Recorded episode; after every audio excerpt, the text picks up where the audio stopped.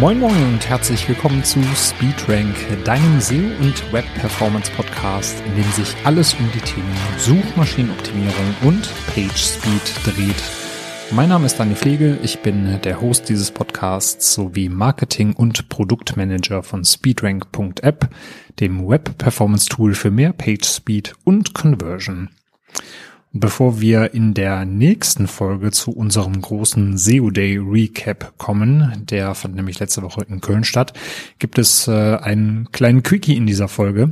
Und zwar haben wir uns ein Page Speed Thema rausgesucht, beziehungsweise eine Metrik, die wir dir heute etwas genauer beleuchten wollen, bevor es dann nächste Folge in die Tiefen der SEO-Welt geht. Und die Metrik, die wir uns vornehmen, ist der First Meaningful Paint, denn trotz aller technischen Verbesserungsmöglichkeiten ist äh, PageSpeed eben nicht nur Zahlenspielerei, sondern es geht dann natürlich auch darum, wie dein Nutzer oder deine Nutzerin gefühlt die Geschwindigkeit deiner Website wahrnimmt. Es ist natürlich schön und gut, wenn wir äh, valide Zahlen haben, die uns anzeigen, eigentlich ist alles in Ordnung, aber trotzdem haben unsere Besucher das Gefühl, die Seite ist irgendwie langsam und es braucht seine Zeit, bis ich die Dinge sehe, die ich sehen will oder mit der Seite interagieren kann.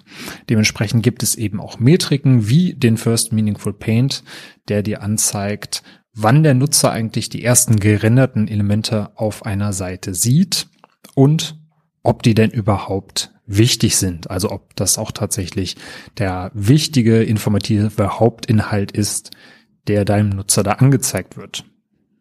Ja, First Meaningful Paint, das klingt so wunderschön malerisch im wahrsten Sinne des Wortes. Was ist das eigentlich?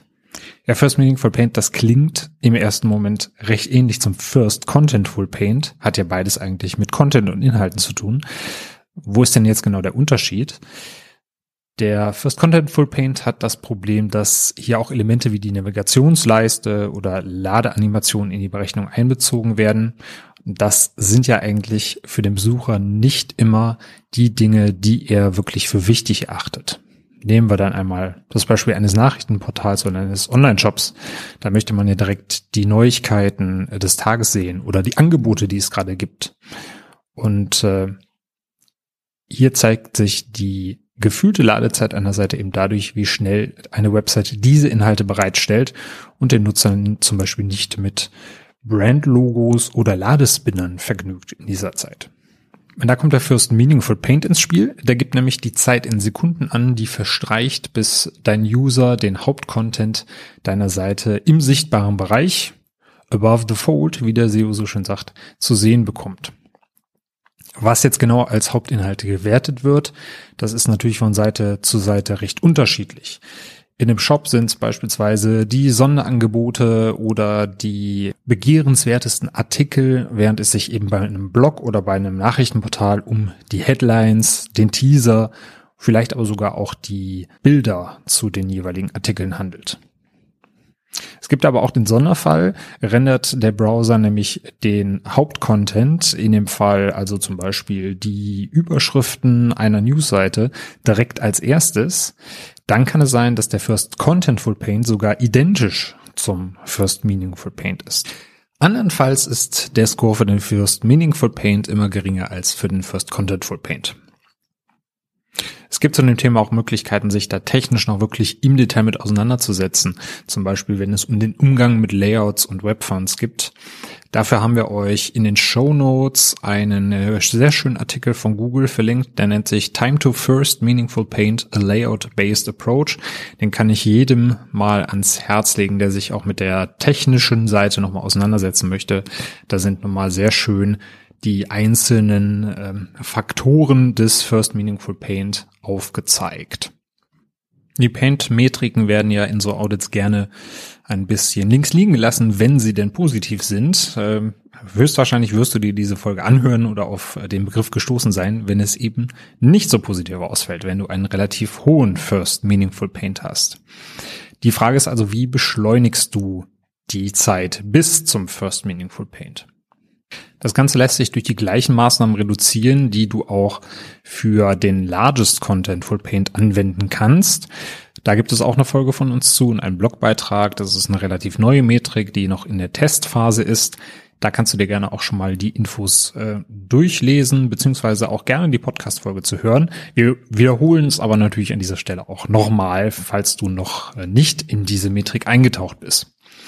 Grundsätzlich hängt der First Meaningful Paint nämlich von der Antwortzeit deines Servers, den Ladezeiten von Ressourcen und Bildern, der Ausführungsdauer von JavaScript sowie der Zeitspanne ab, in der das Rendern blockiert wird. Es gibt natürlich auch gewisse Maßnahmen, die du anwenden kannst, um den First Meaningful Pain zu reduzieren. Das sind zum Beispiel die Downloadgröße von textbasierten Ressourcen zu minimieren. Das sind natürlich in erster Linie JavaScript oder CSS-Dateien.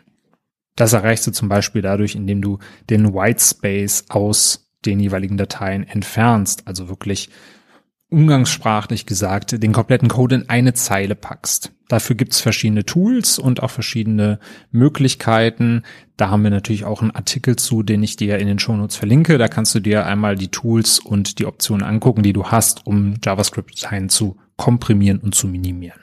Außerdem solltest du dir den kritischen Rendering-Pfad deiner Seite anschauen und die Anzahl externer Skripte und Style-Sheets reduzieren, die das Rendern blockieren könnten.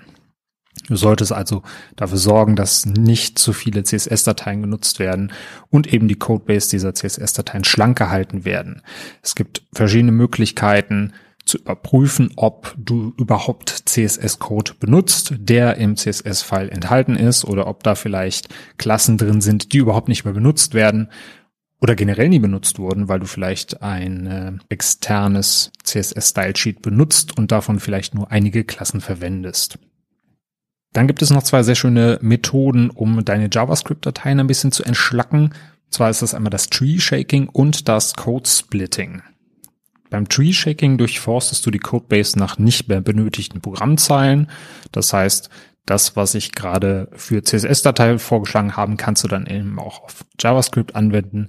Du stellst es dir also, wie der Name schon sagt, so vor, dass du einen Baum schüttelst und die ganzen alten, abgestorbenen Äste fallen dann einfach ab. Der Baum wird wieder schlank und schön. Gerade bei älteren Applikationen, äh, da sammelt sich oft tatsächlich toter Code an von Funktionen oder Features, die halt nicht mehr benutzt werden, die es mal in dieser Codebase gab und die dann vielleicht rausgeflogen sind, die aber trotzdem noch in den Dateien enthalten sind. Das heißt, da solltest du wirklich genau schauen, brauchst du die einzelnen Abhängigkeiten, brauchst du die einzelnen Codezeilen wirklich noch oder kannst du da ein bisschen was rauslöschen, um eben die JavaScript-Dateien zu entschlanken? Das gilt natürlich auch für komplette Dateien. Wenn du jetzt merkst, du hast da Plugins eingebunden, äh, deren CSS bzw. JavaScript-Dateien du überhaupt nicht brauchst, dann kannst du die natürlich auch komplett rausschmeißen. Beim Code Splitting bleibt deine Codebase erstmal unverändert. Du teilst aber deinen JavaScript-Code auf mehrere Dateien auf. Schaue zum Beispiel, dass du Features, die du nicht direkt beim ersten Laden der Website benötigst, in eine separate Datei auslagerst. Das lässt sich zum Beispiel bei äh, React-Anwendungen ganz gut lösen, indem du zum Beispiel Komponenten erstellst und sagst, okay, Komponente X, die brauche ich hier überhaupt nicht äh, beim ersten Laden der Seite oder vielleicht äh, in diesem Abschnitt noch gar nicht. Das heißt, die Komponente lädst du erst hinterher auf der Seite oder du sagst zum Beispiel, Komponente X brauche ich nur auf einem Drittel meiner Seiten. Also lädst du die auch nur wirklich auf einem Drittel der Seiten und du hast dann eben dieses JavaScript, was du nur an bestimmten Stellen brauchst, nicht in deinem Hauptfile drin, was am Anfang geladen wird. Je weniger JavaScript der Browser nämlich beim Aufrufen durch den User verarbeiten muss, desto kürzer ist eben auch die Zeit bis zum First Meaningful Paint. Caching ist eine erfolgreiche und wichtige Methode, um deine Website vor allen Dingen für wiederkehrende Besucher zu beschleunigen. Bei jedem Besuch auf deiner Seite wird nämlich eine Browseranfrage gestellt. Der Browser prüft auf dem Server, ob bestimmte Dateien vorhanden sind und stellt sie dann für den Browser bereit. Wenn du einen Cache eingerichtet hast, dann ist es eben so, dass diese Dateien schon als Puffer im Cache abgelegt werden, was natürlich die Antwortzeit des Servers reduziert und die Geschwindigkeit der Seite erhöht. Wenn also jemand auf der Seite war, bekommt er die Dateien bereitgestellt fürs nächste Mal, wenn er wieder auf der Seite ist und bekommt sie natürlich dann ausgespielt. Worauf du achten solltest, ist, dass äh, eben Änderungen auf der Seite, wenn der Cache manuell ausgelöst werden muss, nicht direkt sichtbar sind. Das ist immer ein, ein schöner Fehler bei manchen Content-Management-Systemen. Also Fehler ist es nicht, sondern eher Nutzerfehler, dass man äh, einen Text zum Beispiel ändert und sich wundert, warum er nicht sichtbar ist. Dann liegt es daran, dass man eben selber auch den Cache eingerichtet und aktiviert hat und den dann erstmal leeren muss. Zahlreiche Hosting-Anbieter stellen meistens schon Caching-Lösungen bereit. Die sind dann wirklich serverseitig schon installiert und der Cache funktioniert ganz ohne, dass du etwas machen musst. Wenn du zum Beispiel WordPress nutzt und dein Hosting-Anbieter das äh, nicht im Portfolio hat, dann kannst du äh, für WordPress auch Plugins installieren. Es gibt zum Beispiel WP Supercache. Das ist ein sehr schönes Plugin, wo du wirklich auf Knopfdruck einen Cache anlegen kannst. Zudem solltest du Bilddateien komprimieren und Techniken wie Lazy Loading nutzen. Es gibt da zahlreiche Tools wie zum Beispiel TinyPNG, damit verkleinerst du im Handumdrehen deine Bilder und sorgst dadurch für schnellere Ladezeiten. Du kannst auch zunächst eine Datei mit einer niedrigeren Auflösung als Hintergrundbild hinterlegen. Das kannst du zum Beispiel machen, indem du eine Diff um den Content beziehungsweise um das Bild erstellst und äh, dann eben die niedrig aufgelöste Version per CSS als Hintergrundbild festlegst. Danach wird dann einfach das hochauflösende Bild geladen. Der User sieht allerdings schon vorher eben die weniger hochauflösende Version und hat dadurch eben auch den Effekt, okay, die Seite lädt schon, das Bild ist schon da, es ist nur ein bisschen verschwommen, aber es wird jetzt gerade nachgeladen. Das Lazy Loading sorgt dafür, dass äh, die Bilder erst geladen werden, wenn sie auch wirklich im Viewport zu sehen sind. Wenn du also ein schönes Bild im Footer hast, dann verschwendet der Browser keine Zeit damit, das zu rendern, sondern wartet erst, bis der User nach unten scrollt, bis das Bild im Viewport zu sehen ist und dann wird es erst angezeigt bzw. geladen. Das trägt allerdings primär zur generellen Steigerung des Page Speed bei und hat nichts mit dem First Meaningful Paint zu tun, weil natürlich zum Beispiel dieses Footer-Bild auch gar kein First Meaningful Paint sein kann, da sich der Footer eigentlich nie im sichtbaren Bereich befindet beim Laden der Seite. Es sei denn, du hast wirklich gar keinen Inhalt auf der Seite, aber davon gehen wir jetzt erstmal nicht aus.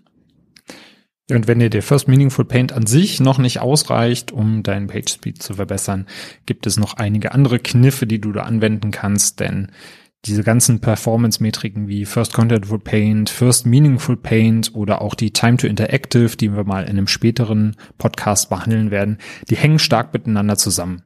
Es ist also schwierig, da wirklich eine dieser Metriken äh, isoliert anzugehen, weil du generell mit einer Verbesserung auch alle anderen verbesserst.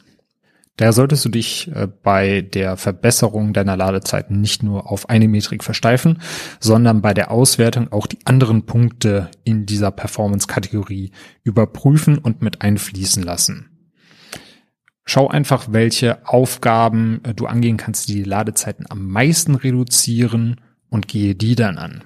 Priorisiere auch für dich, welche Metrik dir wichtiger ist oder was für den User wichtiger sein könnte und arbeite daran, denn wenn du diese eine Metrik verbesserst, ergeben sich dadurch Synergieeffekte, die sich auch eben auf die anderen Metriken auswirken und diese im Endeffekt verbessern. Ja, und wenn du eine First Meaningful Paint reduziert hast, sollte dein User auch wesentlich schneller die wichtigen Inhalte deiner Seite sehen, wird sich freuen und auch gerne wiederkommen. Ich hoffe auch, dass du gerne wiederkommst zur nächsten Podcast-Folge, wenn es sich dann eben um den Recap des SEO Day 2019 hier in Köln dreht. Wir sind dann auch schon am Ende mit unserer kleinen SEO Quickie Folge, wo es um den First Meaningful Paint ging. Ich hoffe, es hat dir gefallen. Lass mir gerne Feedback da, falls du Anregungen hast, Themenwünsche oder vielleicht auch gerne mal als SEO-Experte hier zu Gast sein möchtest. Wir haben einen Twitter-Account, äh, Speedrank App auf Facebook gibt es uns ebenfalls als Speedrank App. Ansonsten kannst du mir auch gerne eine E-Mail schreiben, ganz oldschool, an podcast at speedrank.app und schau gerne mal auf dem Blog vorbei. Ich wünsche dir noch einen schönen Abend und viel Spaß beim Verbessern deines Page Speeds. Tschüss.